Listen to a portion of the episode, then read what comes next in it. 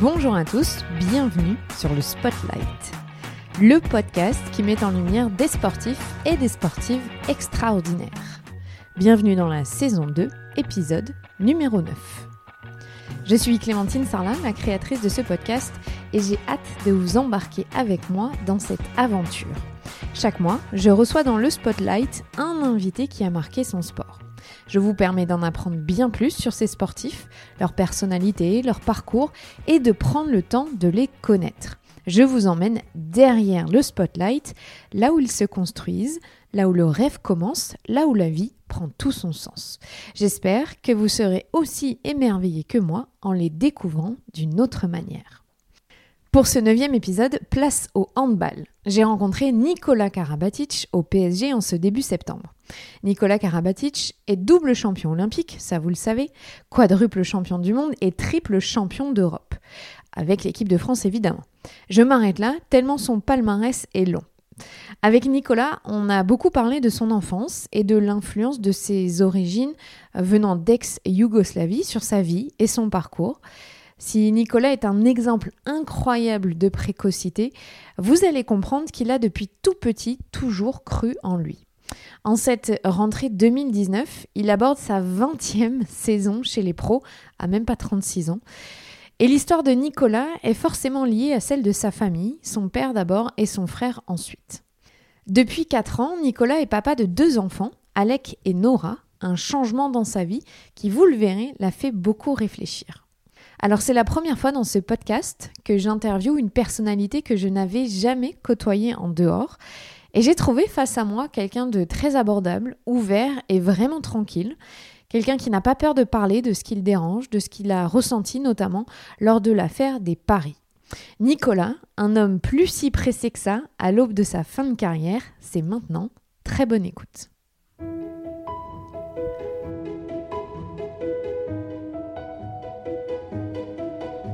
Merci Nicolas d'avoir accepté mon invitation. Ça fait euh, plusieurs semaines que je te traque, donc j'ai réussi à trouver un moment pour toi dans ton emploi du temps ultra chargé. Euh, c'est pas facile en ce moment, c'est ça? Oui, c'est pas facile, mais, euh, mais ça va quand même un petit peu mieux. J'ai les enfants qui, qui rentrent à l'école, c'est la rentrée. Le grand va à la maternelle et la petite, on a trouvé une crèche, donc on est super content et, et on va pouvoir enfin, avec, avec Géraldine, avoir des moments dans la semaine où on peut aller déjeuner, on peut aller se balader. Ça va nous faire un changement de fou. c'est vrai, c'est vrai que quand on, a, on est parents, c'est un changement de fou. Je pose toujours cette question en début de podcast. Tu voulais faire quoi quand tu étais petit? Euh, Ce que je fais aujourd'hui. J'ai eu, ouais, vers 9, euh, ouais, 9, 10 ans peut-être, euh, ma révélation, je ne sais pas si on peut appeler ça comme ça, comme, enfin, je sais pas si on peut dire une révélation, mais euh, vers l'âge de 8-9 ans, je me suis dit, ben, c'est ce que je veux faire, je vais être handballeur euh, euh, pro. Euh, c'est pas je, je veux, c'est je vais. Je vais pour moi, c'était pour moi, c'est clair dans ma tête. Je vais être handballeur pro et je veux jouer en équipe de France, je vais jouer en équipe de France. Et, après, je savais pas que j'allais gagner autant de, autant de choses et que ça serait, ça serait si génial, mais c'était mon, mon but. C'était un rêve et un but en même temps que je m'étais fixé. Donc toi, déjà d'entrée, tu n'avais pas ce truc que nous, on a tous, je vais être pompier, infirmier, maîtresse d'école, j'en sais rien. D'enfant, toi, c'était bon, je, je, vais être handballeur professionnel, je vais, je vais faire ma vie avec ça. Quoi. Oui, c'était ça. C'était après, parfois, je disais autre chose, je disais médecin, mm. dentiste ou pilote de ligne. Euh, pas que ça fasse euh, trop. Euh, ah oui, tu, genre, tu mentais un petit peu. Ouais, ouais. Euh, mais, mais pour moi, c'était clair et net dans ma tête, c'était je vais être handballeur. Après, euh, je me donnais à fond à l'école, donc ça marchait très bien et je sais que j'avais une échappatoire si jamais mon plan se passait pas comme prévu, mais euh, c'était pour moi c'était clair, c'était évident et il y avait de toute façon pas autre chose qui me passionnait. c'était c'était ma passion depuis tout petit et, et, j'ai la chance d'en avoir fait un métier, mais c'était même après le bac si j'avais pas fait de hand, je, je sais pas ce que j'aurais fait pas par euh, manque de capacité, euh, plus par euh, pas savoir en fait, pas, pas d'orientation professionnelle parce que ce que je voulais faire c'était du hand. Ton cerveau il était câblé sur le hand. c'était ouais, c'était un but et je, je lâchais pas. Alors on va parler de ton enfance. tu es arrivé à 4 ans en France quand tu avais 4 ans. Est-ce qu'il te reste des souvenirs de la vie que tu avais en ex-Yougoslavie? Pas trop non. J'essaye j'essaye ben là Récemment, en, aussi en, étant devenu papa, j'essaie un petit peu de me souvenir comment c'était quand j'étais petit et, j'ai quasiment pas de souvenirs. mes souvenirs commencent à peu près avec mon arrivée en France. Après, j'en parle avec d'autres gens pour essayer de me rassurer. Je me dis, mais est-ce que c'est normal de pas avoir de souvenirs jusqu'à jusqu'à 4 ans, 4-5 ans?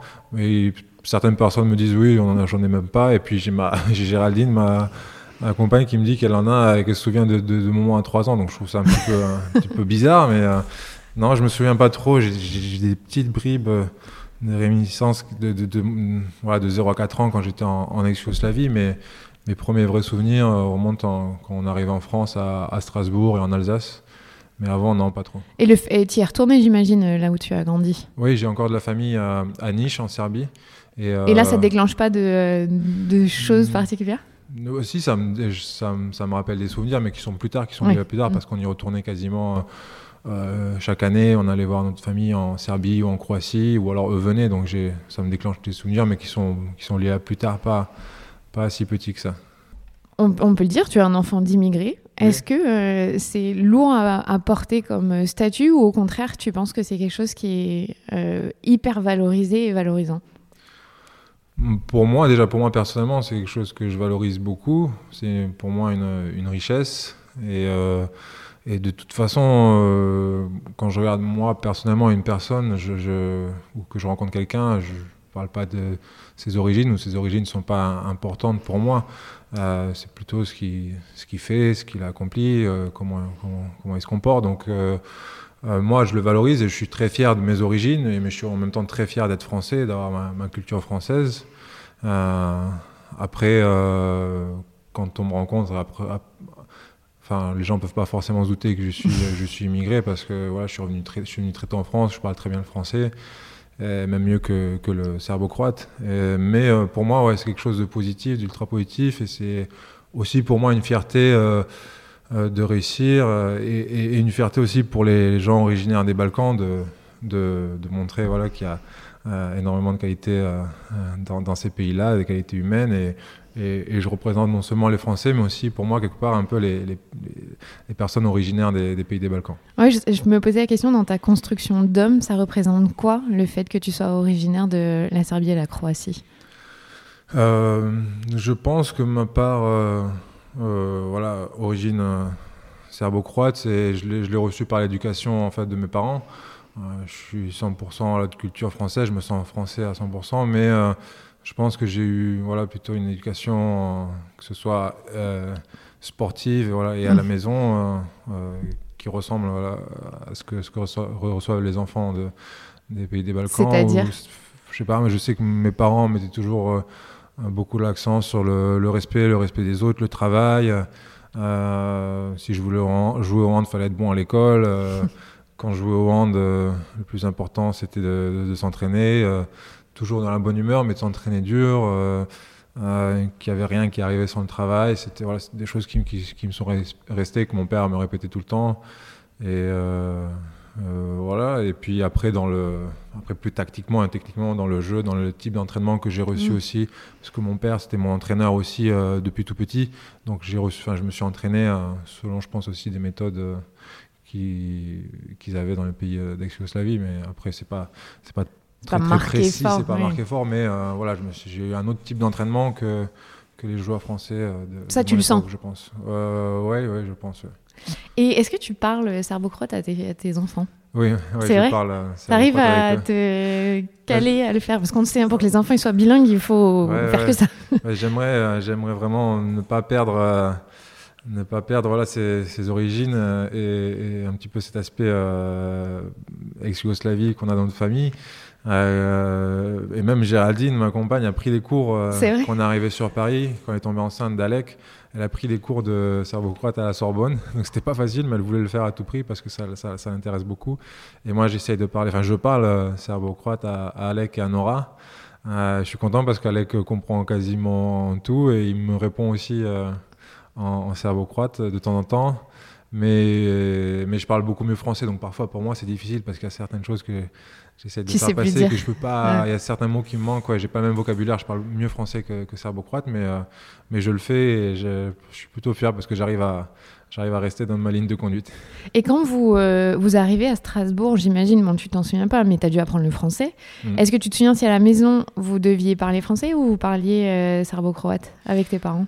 Ben, je me souviens euh, que mon père nous parlait français, mais, plus, mais après, ça c'était un petit peu plus tard quand on était descendu dans le sud, à, à Frontignan, à côté de Montpellier, et que ma mère l'engueulait. euh, parce qu'elle disait mais non on parle euh, on parle Hugo avec eux parce que sinon euh, enfin je veux pas qu'ils oublient et tout et, et, et donc je, je- je me souviens de ça mais je j'ai j'ai pas le souvenir de l'apprentissage du, du français en fait euh, ce souvenir de l'école quand j'étais tout petit la, la première école première crèche c'est que j'ai essayé de m'enfuir ça je me souviens bien Ah ouais. ça ça m'avait marqué mais après je me souviens pas d'apprentissage je pense que ça a dû venir vite quand on est petit comme ça Et avec ta maman, vous parlez, euh, toi et ton frère, encore en, Ouais. en serbo-croate. Ouais, serbo-croate. Mais avec mon frère, entre nous, on parle français. Et, Ça. et quand on parle euh, serbe entre nous ou, ou croate, ça fait un peu bizarre de parler euh, Avec ton frère avec mon Ah frère. ouais. Ou c'est que vous êtes. Ou c'est euh, quand on veut se dire quelque chose vraiment. C'est-à-dire, au euh, que club, vous- tu le fais ou pas Bah non, on le fait pas parce que on se dit- je pense que tous les deux, on se dit si on parle comme ça et que les autres sont à côté de nous et, et captent pas, ils doivent se dire. euh, Putain, ils disent un truc euh, vraiment spécial ou vraiment ils veulent pas qu'on entende ce qu'ils disent, donc on essaie de pas le faire, pour, plus par respect euh, par rapport aux autres. Et est-ce qu'à l'école, vous aviez développé euh, peut-être ce, ce truc un peu de secret entre vous, comme ça vous pouviez discuter sans que les autres comprennent? Non, parce que déjà à l'école, on avait, on a 4 ans d'écart, donc on était, on n'était pas ensemble. Et ou alors juste quand lui est rentré au CP, moi j'étais en, en CM2, si je dis pas de bêtises. Puis après au collège, on s'est pas croisés, donc euh, je l'ai- je- on n'a jamais, été ensemble en, en cours. Donc finalement, vous n'avez jamais utilisé ça. Tu, tu dis qu'à 9 ans, 8-9 ans, tu sais que tu vas être euh, handballeur pro. J'imagine que c'est ton papa qui a joué un grand rôle dans le fait que tu as découvert le hand. Est-ce que tu as une première image? Tu te souviens de la prom- du premier souvenir que tu as à jouer au hand? Est-ce que tu as aimé, pas aimé? Mais euh, paradoxalement, j'ai commencé, euh, bah, comme mon père était euh, entraîneur et joueur euh, pro, j'étais comme tous les enfants de, joueurs. J'allais, jou- j'allais au match, aux entraînements, je jouais. Ça, j'ai quelques petits souvenirs à- à- quand on était à Strasbourg. Mais enfin, de ce que me racontaient mes parents, paradoxalement, j'aimais pas trop. Enfin, je faisais plein de sports. Mon, père était aussi euh, responsable d'un centre sportif qui était à côté de la salle La Roberto à, Strasbourg. Donc, je faisais plein de sports. Je faisais du tennis, euh, euh, du squash, plein, plein de sports différents. Et, mais je- il m'avait proposé de m'inscrire, mais j'avais pas voulu. Je faisais du hand comme ça pour m'amuser, mais je- ça ça m'inspirait pas plus. Et mais voilà, ma passion est venue vraiment quand j'ai commencé à, quand on est descendu dans le sud à Frontignan, j'ai vu les premiers matchs à la télé aussi des, des parce qu'à l'époque il n'y en avait pas à la télé. Euh, j'ai vu aussi les premières fois des équipes professionnelles jouer en vrai, euh, Montpellier, Nîmes, euh, l'OM Vitrolles à l'époque. Et, et je pense que c'est venu avec ça, et en même, et temps au club, euh, au, au handball à Frontignan où je m'entraînais beaucoup. Mon père c'était le coach, donc je m'entraînais avec les petits, puis j'allais m'entraîner avec ceux qui étaient un peu plus vieux. Et J'étais voilà, quasiment toute la semaine à, la salle et je pense que ça a dû un peu, il y a avoir un mélange de tout ça qui, a- fait naître ma, ma passion. Donc en fait, toi, tu as, conscience que l'impact que peut avoir euh, le fait que quand tu joues à la télé sur des petits garçons ou petites filles, Ouais. parce que tu l'as vécu. Ouais, je l'ai vécu, ouais. Et Je l'ai vécu. J'ai ben, j'ai- eu des joueurs comme euh, Jackson Richardson qui m'ont donné envie de faire ce que je fais aujourd'hui. J'ai eu euh, aussi de voir mon père, entraîneur.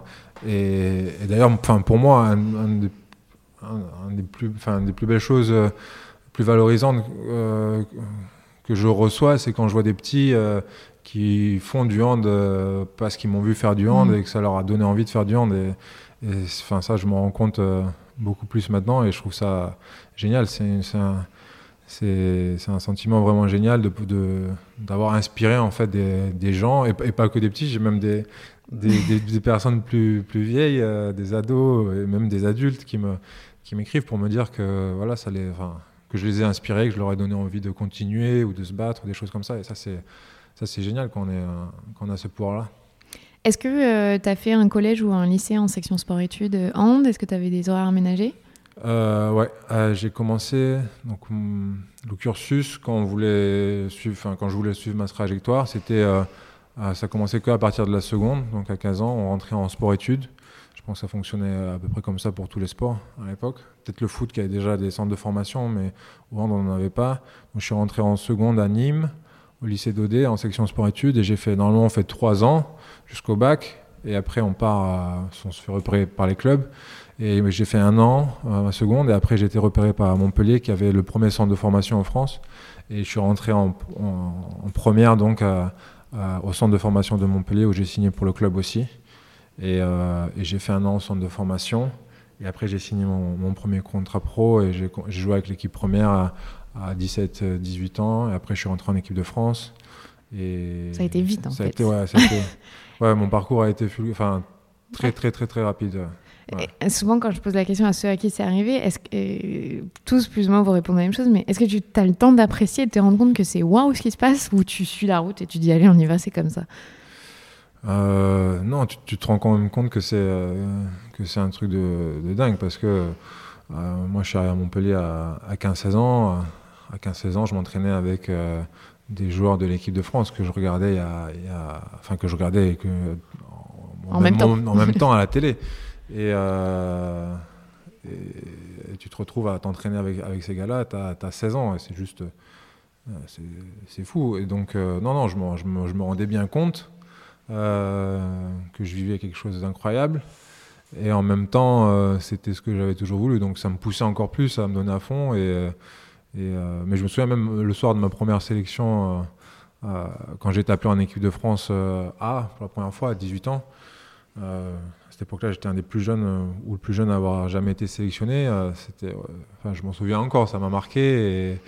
Et, pareil, mon premier match en équipe de France où j'avais mis 10 buts, c'est arrivé au bout de, enfin, au bout de 3-4 sélections. je me souviens, après, j'étais rentré à l'hôtel je m'étais posé tout seul, je m'étais, je crois que j'avais pris un bain, j'avais mis de la musique et j'avais juste euh, euh, apprécié le moment en disant euh, il, s'est passé un truc de fou, tu viens mettre 10 buts dans l'équipe de France contre l'Allemagne, ta troisième sélection, c'est incroyable. Donc non, tu, tu, ça va vite, mais, tu te rends quand même compte de, de, de ce qui se passe et donc tu as le temps d'apprécier.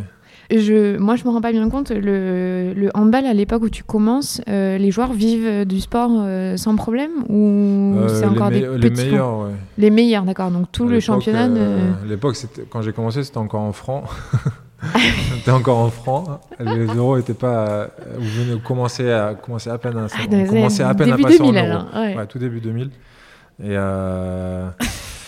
ben, euh, ouais, les meilleurs, euh, ceux qui étaient en équipe de France, euh, s'était professionnalisé et, les joueurs qui étaient en équipe de France, la plupart à, cette époque-là jouaient partaient jouer à l'étranger. Pour pouvoir en, en Allemagne, en mm. Espagne, c'était là où ils, gagnaient les meilleurs, où ils touchaient les meilleurs salaires. Je pense que les meilleurs à cette époque-là, les meilleurs joueurs devaient toucher peut-être dans les 15 000 euros par mois, oui, qui était 10-15 000 euros par mois. Bon, on avait les meilleurs joueurs au monde aussi, mm. mais voilà, les meilleurs pouvaient mais ça veut dire que toi, tu savais déjà que si tu pouvais passer pro, euh, tu pourrais en vivre. Non, mais hmm. c'est ça aussi, c'est parce qu'il y a des sports au départ. Euh, ouais, mais ça, ça il faut apprendre un métier à côté. Ouais, ouais, Oui, oui, bien sûr, mais c'est pour ça que j'ai euh, toujours continué mes études et que mon père me poussait. Enfin, il me poussait pas parce que pour moi, les études, c'était aussi une compétition avec les autres, donc ça m'amusait. Je m'étais jamais en fait vraiment posé la question de l'argent. Je voulais juste euh, être en équipe de France et être le, meilleur au monde parce que c'était quelque chose euh, qui me poussait et c'était un défi que je, m'étais, euh, je pense, posé à moi-même. Et, la question de l'argent, de toute façon, mon père me, disait toujours, c'est pas le, c'est pas le plus important. si si ta progression continue comme comme elle l'est maintenant, l'argent viendra et c'est pas ça, c'est pas ça le plus important. Donc on avait même, je me souviens qu'à à 18-19 ans. À 19 ans, je gagnais des champions avec Montpellier. J'avais reçu des, très grosses propositions de clubs espagnols. Et enfin, à l'époque, je prenais mes décisions avec mon père, donc il me disait non, enfin, on, avait refusé parce que c'était pas le, bon moment et c'était pas le bon club.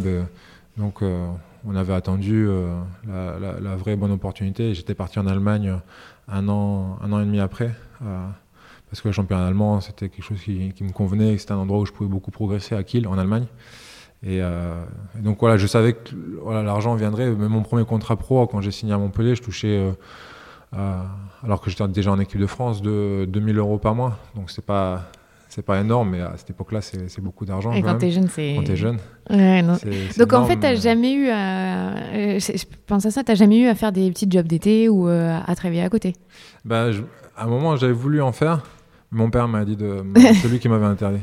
Mais je pense parce qu'il savait que, que j'allais rentrer en, sport-études et en centre de formation. Et il n'avait pas voulu parce que j'avais ma mère qui, quand on vivait à Frontignan, qui, faisait les vendanges l'été parce que pas on gagnait pas énormément d'argent, donc ma mère était partie faire les vendanges et, j'avais dû la voir revenir avec 200, 300 francs et pour moi c'était énorme. Et, j'avais voulu faire la même chose et mon père m'a dit non, non, c'est j'aurais pu me couper un doigt et terminer ma carrière. Et euh, je pense que c'est lui qui m'avait dit que non, mais je voulais, je voulais le faire. Tu sais que dans les clubs pro de rugby, euh, ça fait partie d'une des journées des fois. Ils vont faire les vendanges à Montpellier notamment. Ils vont faire les vendanges à Montpellier De temps en temps, ils font des journées de cohésion comme ça. C'est Fufu qui les envoie. Euh, je, lisais des articles sur toi pour préparer l'interview et ça m'a fait rigoler. Il y a eu un titre qui parlait de toi, Le Monde, disait Nicolas Karabatic, l'homme pressé. Est-ce que tu te reconnais dans ce titre? Oui, pas, pas maintenant, euh, pas maintenant dans ma phase de carrière parce que là j'ai plutôt envie que ça ralentisse pour pouvoir profiter des, de mes dernières années de, de joueur de, joueur pro. Mais au début, oui, ouais, c'était quelque chose. Euh, euh, ben, déjà, je, je, ressentais beaucoup de fierté à, à réussir si, si jeune. pour moi, c'était aussi un défi que je m'étais, je m'étais posé. Voilà, réussir si jeune, rentrer, être le plus jeune joueur en équipe de France. Euh, voilà, gagner la Ligue des Champions à 19 ans, partir jouer à Kiel en Allemagne, le plus grand club au monde, à, 21 ans. Euh, réussir en Allemagne, voilà, c'était des, je ressentais beaucoup de fierté à, réussir et à réussir très jeune, à, me démarquer des autres en, réussissant très jeune et pas en attendant d'avoir 25, 26, 27 ans pour rentrer en équipe de France, pour être bon, pour devenir un, leader. Et donc, ouais, j'étais. Euh, j'étais pressé, j'étais très ambitieux et très pressé de réussir, euh, mais euh, euh, tout en essayant de, voilà, de garder cette ambition pour moi, en essayant de la garder comme mode, de, mode de vie, mode mm. d'entraînement, pour pas paraître trop, trop prétentieux. Donc c'était, voilà, c'était, j'essayais de j'essayais d'être le plus ambitieux, mais aussi le plus respectueux des autres. Et comment on fait Parce que cet homme pressé, c'est que tu as gagné, euh, je pense que tu as tout gagné. Mm. Comment on fait pour euh, trouver encore de la motivation quand on a tout gagné? Bah, Ça, c'est pas, pas très compliqué parce que quand tu fais du sport au haut niveau, tu te rends compte vite que la seule vérité, c'est la vérité du moment et que, euh, bien sûr, de par tout ce que tu as gagné avant, les gens ont une, une, haute estime et une image de toi, euh, une très bonne image de toi, et tout le monde euh, pense que je suis un bon joueur parce que par rapport à tout ce que j'ai gagné, mais moi, je sais que tout ça c'est derrière moi et que pour moi, pour satisfaire, euh, pour me satisfaire, il faut que je sois bon tous les jours et maintenant. Et, ce qui est derrière moi, c'est derrière moi. Le plus important, c'est le prochain match. Et je sais que si je suis pas bon, ben, c'est pas tous les titres que, que j'ai gagnés qui vont, qui vont me rendre bon. C'est ce que mm. je vais faire demain. Donc j'ai toujours réussi à, à, prendre du plaisir et à, et à, me remotiver facilement. Parce que j'avais aussi ce que j'ai testé, c'est la, je, déteste, je déteste vraiment perdre. Donc ça, parfois, ça motive plus que, que la victoire en fait. Et, et perdre ce que j'avais déjà acquis. Et, T'étais déjà petit, tu détestais perdre ouais, ouais, ouais. Tu te souviens de, ouais, ça, je souviens de jeux qui tournent mal Ah ouais, beaucoup. En 2008, euh, vous êtes champion olympique. Ça t'a fait quoi de dire que ton père avait participé aux Jeux Olympiques Et que là, toi, tu boucles un peu et tu la boucles et tu gagnes un titre olympique. Est-ce que ça avait vraiment une saveur particulière vu ton histoire familiale? Ouais, ça avait une vraie grande saveur. Déjà, juste par le, par le fait d'être champion olympique. Euh, on est un sport olympique, donc pour le hand, il n'y a pas il n'y a pas au-dessus d'une médaille d'or olympique ou même d'une médaille olympique. Quelque chose de très, très, très, très important et très valorisant pour, pour notre sport.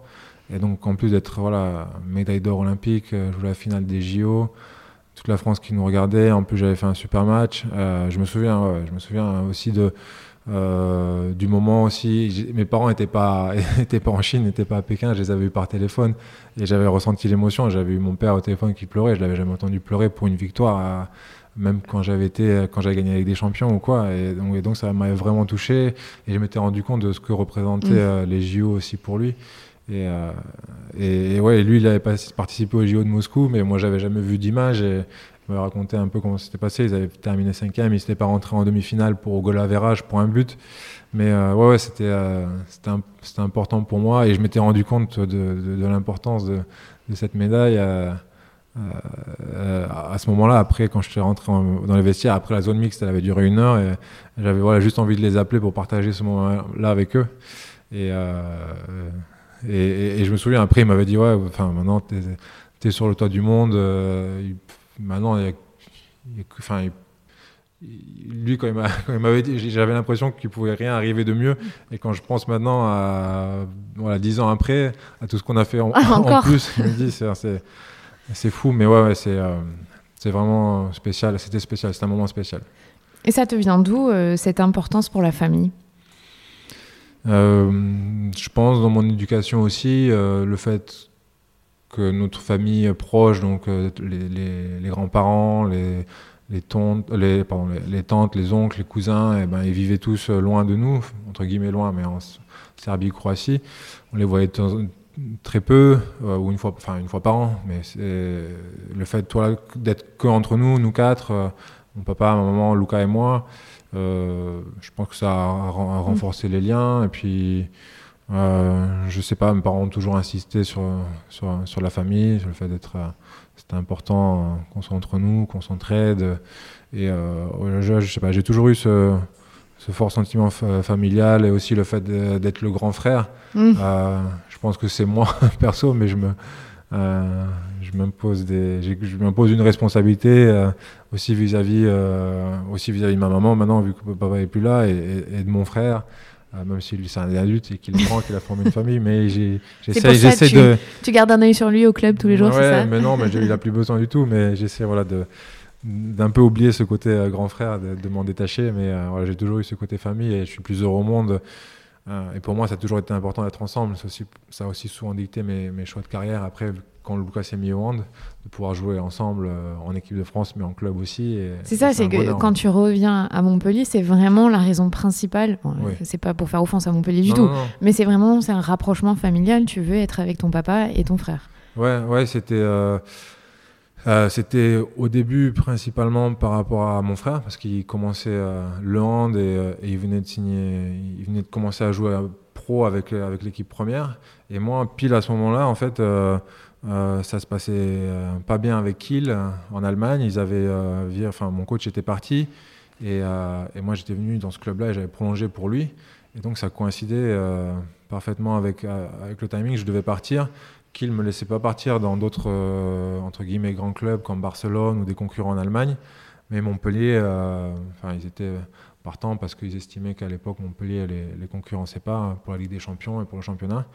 Et, euh, donc c'était parfait parce que voilà, je pouvais, je serais naturellement normalement allé à Barcelone, mais voilà, Luca qui, qui commençait, donc c'était pour jouer avec Luca.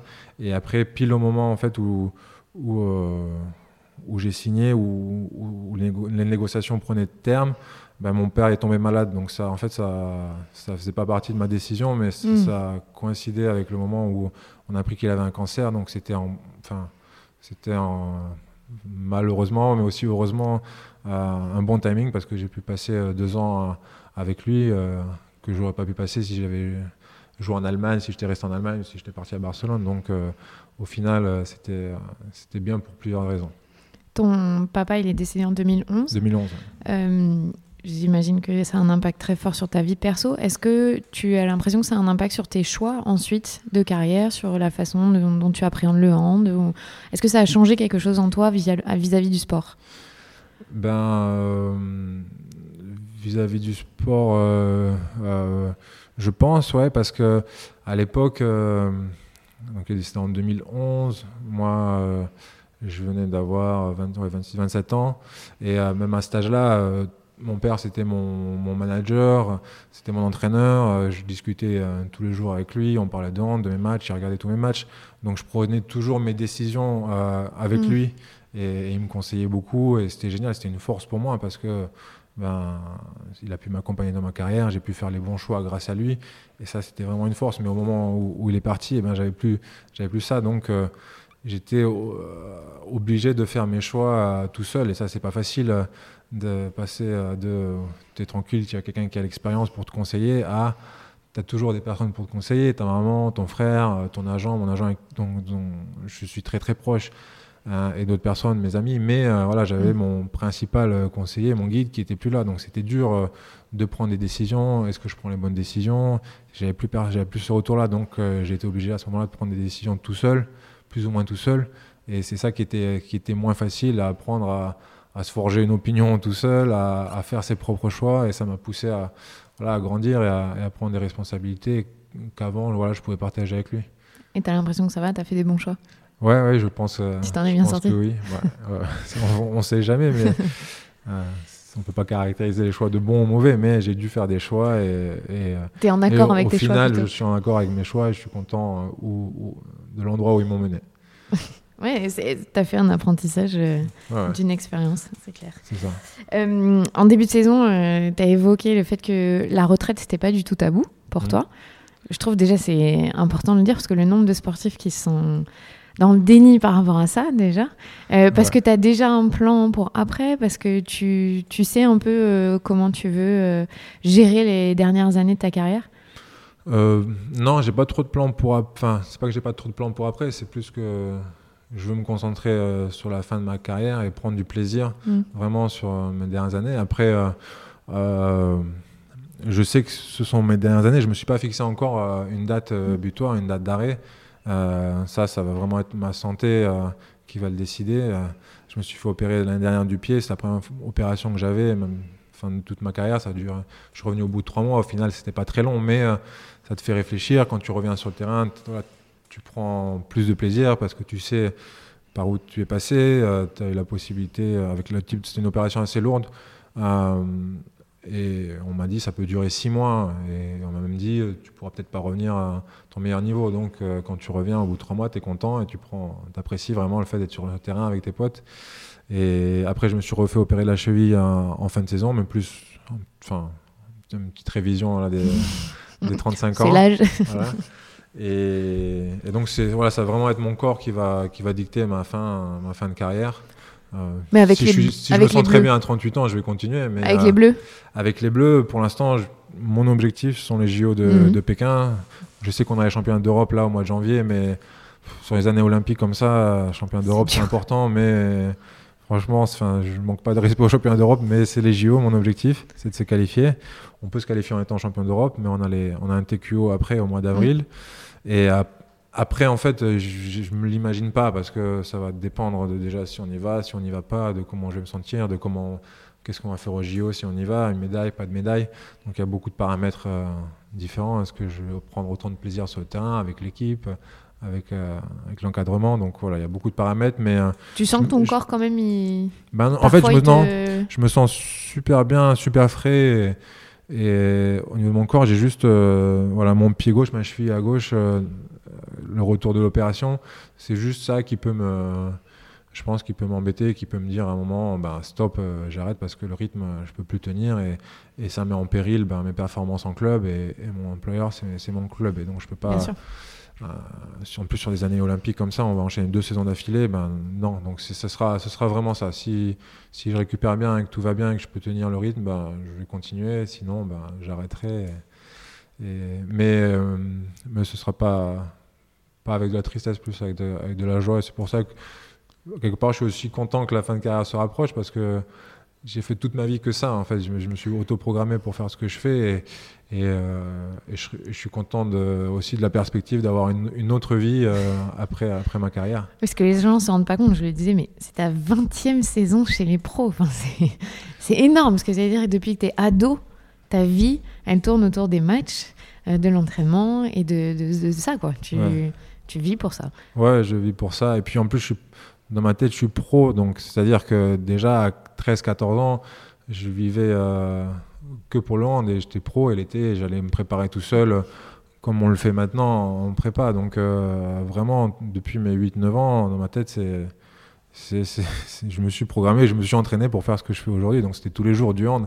J'avais un rythme d'entraînement euh, que les autres enfants n'avaient pas parce que moi, j'avais la chance d'avoir euh, mon père qui était coach du club où, je jouais, donc je pouvais aller à tous les entraînements. Le week-end, j'allais au match avec lui. Euh, il jouait en National 2, c'est la 4e, 5e division, donc euh, je faisais les voyages dans, le, dans les Renault Espace, dans les minibus.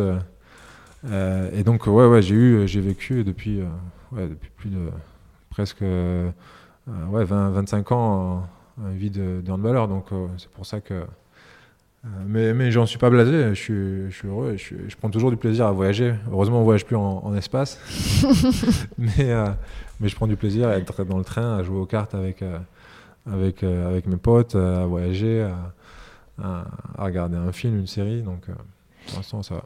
Est-ce que tu as comme objectif aussi en 2020 Ligue des Champions avec le PSG et Jeux Olympiques avec la France? Oui, ouais. Et, c'est ça t'est déjà, ça t'est déjà arrivé euh, pendant que étais dans d'autres clubs? Même année? euh, Donc ça, tu l'as encore jamais fait se doubler euh, Non, j'ai pas fait. Il y a beaucoup de stats avec toi. c'est vrai que non, non, j'ai fait. J'ai fait l'année d'avant, Ligue des Champions, 2007 avec qui? Les 2008, on gagne les JO à Pékin. Donc c'était pas l'année. Et en fait, 2008, on perd en finale de Ligue des Champions et, on gagne les JO. Et, euh, donc en fait, t'as pas tout gagné vraiment. Il te reste encore des choses, des, des combinaisons qui étaient. Bon, euh, de toute façon, tu trouves hein, les stats, c'est facile. Hein. Ah non, je suis sûr qu'il y a des euh, gens, ils ont tout gagné. T'es pas loin, t'es pas loin. Est-ce que tu sais combien t'as eu de blessures dans ta carrière? Peu ou beaucoup? J'ai pas eu beaucoup de grosses blessures. J'ai pas eu de grosses blessures, mais j'ai eu beaucoup de petites blessures. Hein. Après font partie de, notre sport, des entorses de cheville euh, qui durent une semaine, euh, deux semaines. Mm. Euh, des béquilles, des, j'ai eu des, des, petites déchirures dues à des béquilles, où j'étais absent un mois. avant, bah, et même la, blessure que j'ai eue l'an dernier, c'est un, un alux valgus, c'est une déformation du pied, mm. donc c'est c'est pas une blessure que je me suis fait sur, sur un match, c'est plus à force de jouer, enfin, à cause de tous les matchs qu'on a. Euh, voilà, c'est plus des petites euh, des coups. Euh, j'ai eu des, petits bouts de cartilage dans le coude qui me gênaient un peu, donc j'étais opéré. Ça duré 4 semaines, 4-5 semaines. J'ai fait deux, fois le coude à droite, une fois le coude à gauche. Donc voilà, des, pour moi, ce sont des petites blessures comparées à des, grosses blessures qui peuvent être les, croisés, des ruptures de, tendons d'Achille ou des problèmes d'épaule. Donc j'ai eu beaucoup de petites blessures, mais pas beaucoup de grosses. Est-ce que toi aussi, tu as la sensation que votre sport, le hand, a évolué euh, depuis le moment où tu as commencé pro et aujourd'hui? Est-ce que physiquement, ça n'a vraiment rien à voir? Non, ça a beaucoup évolué. Nos règles ont beaucoup évolué, les règles du jeu. Euh, ce qui a fait que le jeu s'est accéléré énormément. Et, d'ailleurs, les joueurs qui jouaient euh, il y a encore 30 ans, avec qui j'ai joué à l'époque, me disaient ça n'a rien à voir aujourd'hui à l'époque. Et, même certains me disent, j'aime pas qu'on compare, ou j'ai honte quand je revois des cassettes. Même moi, au début, quand j'ai commencé, il n'y avait pas encore l'engagement rapide. Donc quand je revois des matchs, je trouve ça, incroyablement lent et, c'est fou et, ça me fait rire. Mais euh, ouais, le, jeu a énormément euh, évolué, progressé, le rythme des matchs s'est mmh. intensifié. Euh, et puis ça s'est professionnalisé. Euh, les, les, les Barjots, l'équipe de Barjots, on les appelait les Barjots parce qu'ils faisaient, ils faisaient la fête tout le temps. Et ils pouvaient faire la fête tout le temps, je pense, comme le rugby à l'époque, parce qu'ils n'avaient pas beaucoup de matchs. Alors qu'aujourd'hui, si tu fais la fête. Euh, tu veux dire que tu fais jamais la fête? Honnêtement. Euh, si à l'époque je, je, faisais la fête quand j'étais un petit peu plus jeune, j'avais plus de, c'était plus facile pour récupérer physiquement. Là, là, là c'est un peu plus compliqué. En plus, j'ai les enfants qui me réveillent à, à 7 heures. Donc honnêtement, si je sors. 7 heures, ça va. 7 heures, ça va, non, je suis très content, ça va. Mais si je sors trois fois dans l'année, euh, trois, quatre fois dans l'année, maintenant, c'est beaucoup. Alors qu'il y a une époque, euh, quand j'étais revenu à Montpellier, euh, à Montpellier, on sortait plus. Ça veut dire que la prochaine fois qu'on va trouver un, nom de, un surnom à votre équipe de France, on peut plus jamais aller dans le côté un peu foufou. Vous allez, vous allez devenir. si, on a toujours un petit peu cette caractéristique, plus dans le jeu, plus, un peu plus dans le jeu, où on est un peu plus peut-être créatif euh, que, que, les autres. Mais euh, euh, et puis bon, c'est toujours faire la fête, ça, il faut pas, faut pas l'oublier quand même.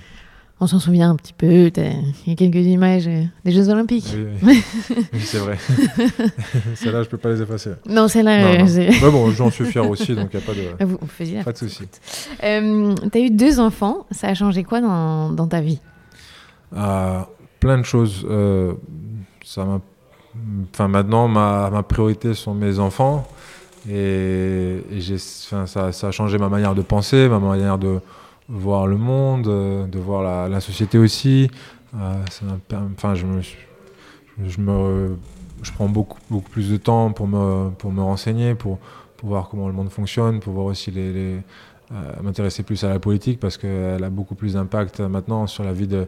Va avoir un, impact énorme sur la vie de mes enfants, hein. sur la mienne. M'en fous un petit peu, mais sur, sur, la vie de mes enfants, ça, ça, ça, me fait un petit peu moins rire. Donc voilà, j'ai commencé à à penser différemment. Et, et c'est quoi justement une chose qui t'intéresse et qui avant te perturbait pas? Bon, Après, c'est d'actualité. Je pense que maintenant tout le monde en a pris conscience et tout le monde s'intéresse beaucoup plus à, au chemin que, que, que prend euh, l'environnement, enfin les décisions que prennent les politiques, mais pas, pas que les Français, les Brésiliens, avec Bolsonaro, avec euh, Trump et, ce qui se passe en France aussi. Donc il y a tout ce côté-là et le côté social et le côté euh, environnemental. Donc euh, je sais que toutes ces, décisions ont un impact sur la vie de mes enfants et, parfois ça me fait un petit peu, ça me fait un petit peu mal, ça me, pousse à réfléchir le soir et, ça me donne un petit peu mal à la tête parce que euh, j'aimerais qu'ils connaissent une, vie aussi heureuse que la mienne. Est-ce que ça t'a permis, de, quand tu es devenu père, de comprendre aussi le choix qu'ont fait tes parents de partir de l'ex-Yougoslavie de, de, venir en France, l'impact que ça a juste de déraciner une famille aussi, c'est un, une sacrée responsabilité? Oui, euh, oui et non, euh, parce que à l'époque, euh, quand mon père est parti jouer en France, la guerre en Yougoslavie n'avait pas encore commencé, donc c'était vraiment purement pour, pour se faire une autre expérience. Une autre expérience, alors que voilà, je venais de naître, donc c'est un peu bizarre. Ma mère était, venait d'avoir ses diplômes de médecin en, en, en Yougoslavie. Elle est venue en France, elle avait, ses diplômes n'étaient pas reconnus, il fallait mm. qu'elle repasse ses équivalences, elle ne parlait pas français, donc ils ont tout, un peu tout abandonné alors qu'il n'y avait pas encore la guerre et que tout le monde était très heureux. Donc euh, oui, je comprends pas trop leur décision et au final, ça c'est, euh, enfin, je pense qu'ils voulaient passer juste quelques années et puis revenir. Et au final, ben, on est resté vivre là-bas et en France et, et, et ça s'est révélé être euh, la meilleure décision possible. Mais euh, c'est fou, et ça tient, ça tient rien ça tient rien parce que j'aurais très bien pu rester euh, vivre et grandir en Yougoslavie. Euh, avec la guerre, ben, je sais pas ce qui, ce qui serait passé. Et, aujourd'hui, je sais pas où je serais. Oui, ah oui d'accord. En fait, je sais pas pourquoi j'étais persuadée que tes parents aussi étaient partis en même temps. ton père allait jouer, mais que ça correspondait au moment où il y avait la guerre, guerre qui se déclenchait. En fait, mon père, mon père était parti. Euh, jouer à Strasbourg et ma mère est restée finir ses études. Donc on hmm. a pendant quelques années. Au début, euh, j'y vivais avec ma mère et il y avait sa, ma grand-mère qui nous aidait, ma, tante, tout ça. Mais euh, ouais, c'était. Euh, moi, j'en ai pas trop de souvenirs, mais ils m'ont raconté, donc ouais, c'était un peu bizarre. et tu es heureux d'avoir fait le choix d'avoir tes enfants et de jouer en même temps? Tu es fier de dire que ton fils il va pouvoir s'en souvenir sûrement plus que ta fille peut-être?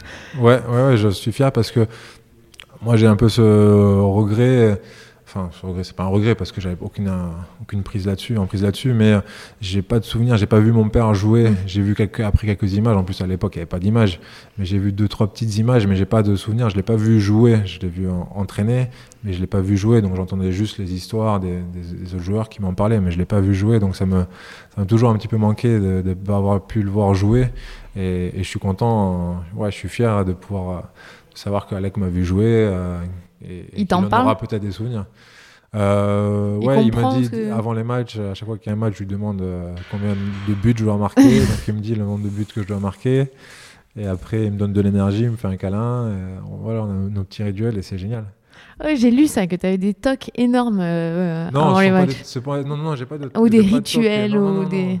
C'est faux Non, j'ai pas, de, pas de gros rituels, mais j'aime. Enfin voilà, je, le fais parce que ça me fait rire aussi, mais parce que j'aime bien. Et, euh, mais j'ai pas de non, j'ai pas de rituel énorme. Et, donc ça veut dire que ton fils, quand il te dit tu dois papa, tu vas marquer 8 buts, il est, il est fort, il arrive à, avoir tes. Ou il t'en dit papa, tu vas marquer 10 000 buts. Non, mais il, il, est toujours et ça aussi entre 3, 4, 5. Euh, voilà, ah, ça va, il prend pas trop de risques. Ouais. il me met pas trop. Papa 35 aujourd'hui, tu te débrouilles. Non, non, ça il, il, sait qu'on peut. Enfin, il m'a jamais dit plus de ouais, 5, 6, donc ça va. Ah, ça va, il te respecte. respecte Et puis, euh... si j'ai pas, si pas eu le bon score, il m'en veut pas. Ça va, il, va. il, fait, il fait pas attention. tu es un des sportifs les plus reconnus en, en France.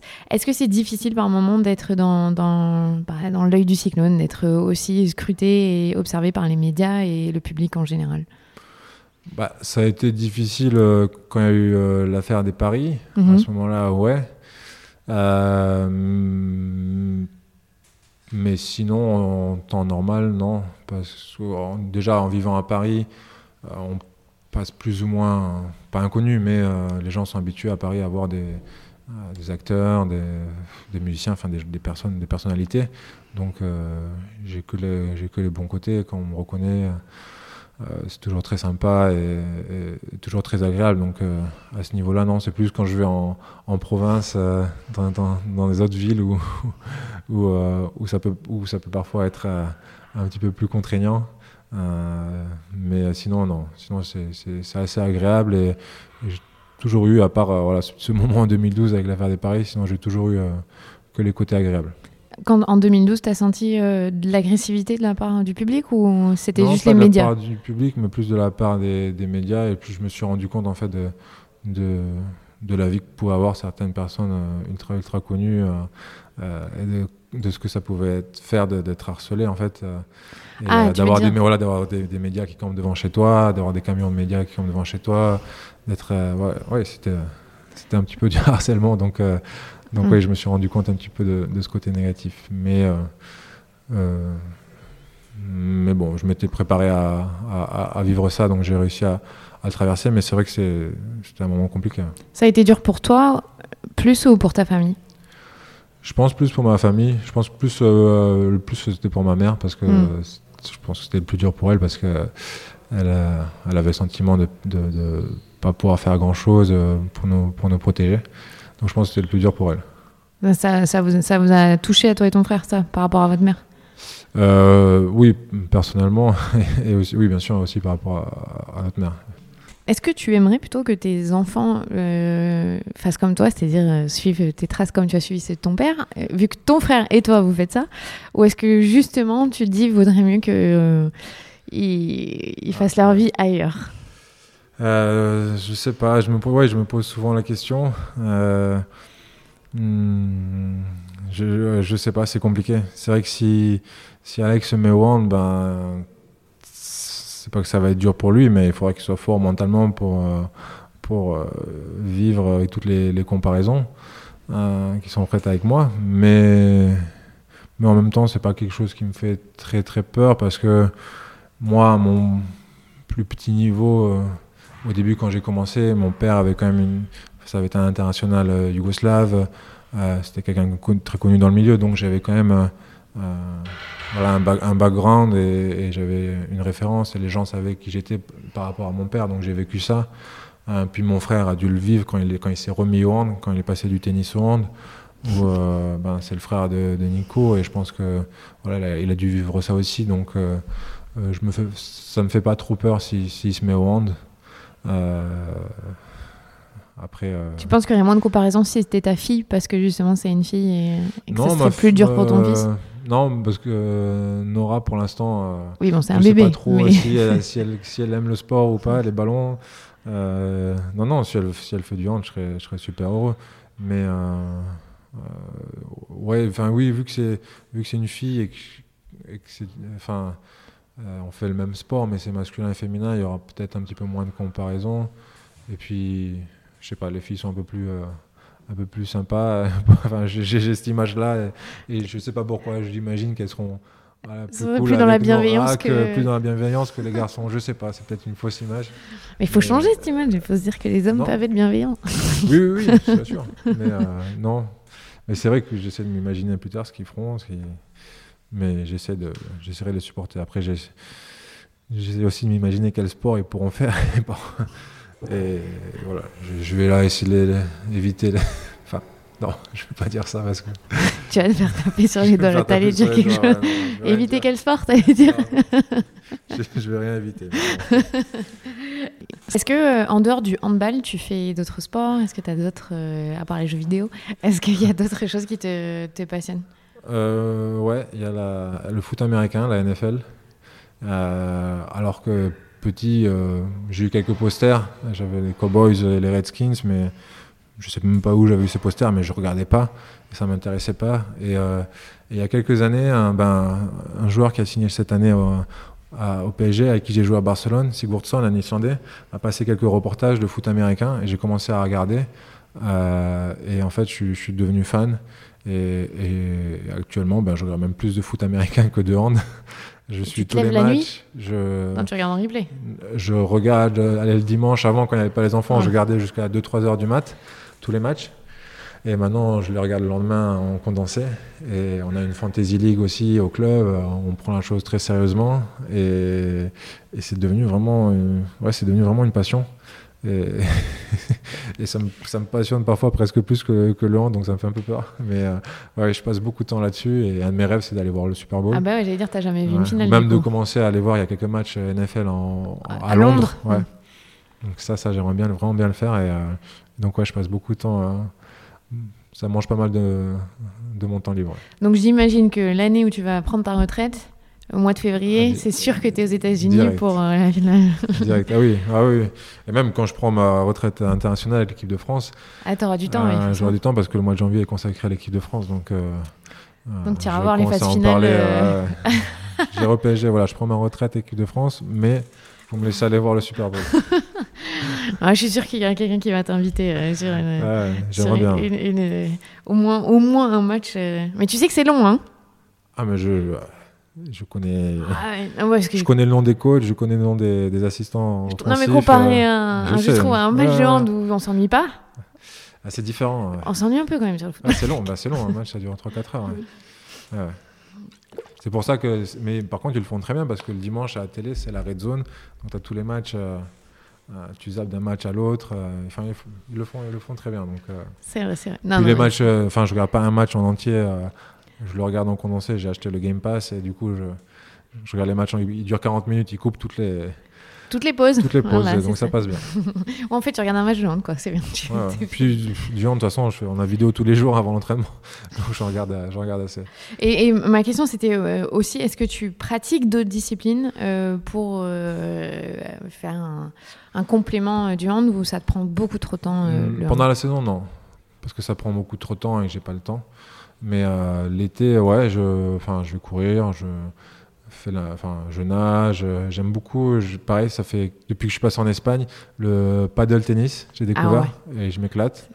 Et c'est génial. Et, donc j'essaie d'y jouer l'été. Euh, non, j'aime bien, j'aime bien faire d'autres sports. Après, pendant l'année, on a, malheureusement pas l'opportunité, mais euh, ouais, l'été, j'aime bien, j'aime bien faire un peu de sport. Donc le, le je dirais le tennis paddle, euh, j'aime bien. Et vous jouez au tennis avec ton frère ou non, il te met trop la misère, tu veux pas? Non, j'ai pas le niveau.